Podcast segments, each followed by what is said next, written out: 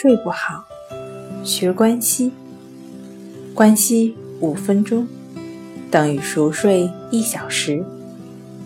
大家好，欢迎来到重塑心灵，我是主播心理咨询师刘星。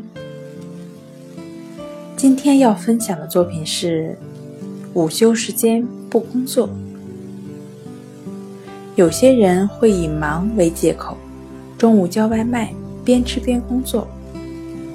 遇到稍微紧急的情况，甚至连饭都不吃，埋头苦干。这种有意识的不区分就餐和工作时间的做法，会引发工作强迫症，影响睡眠。午休时间应该从工作的紧张状态中逃脱出来。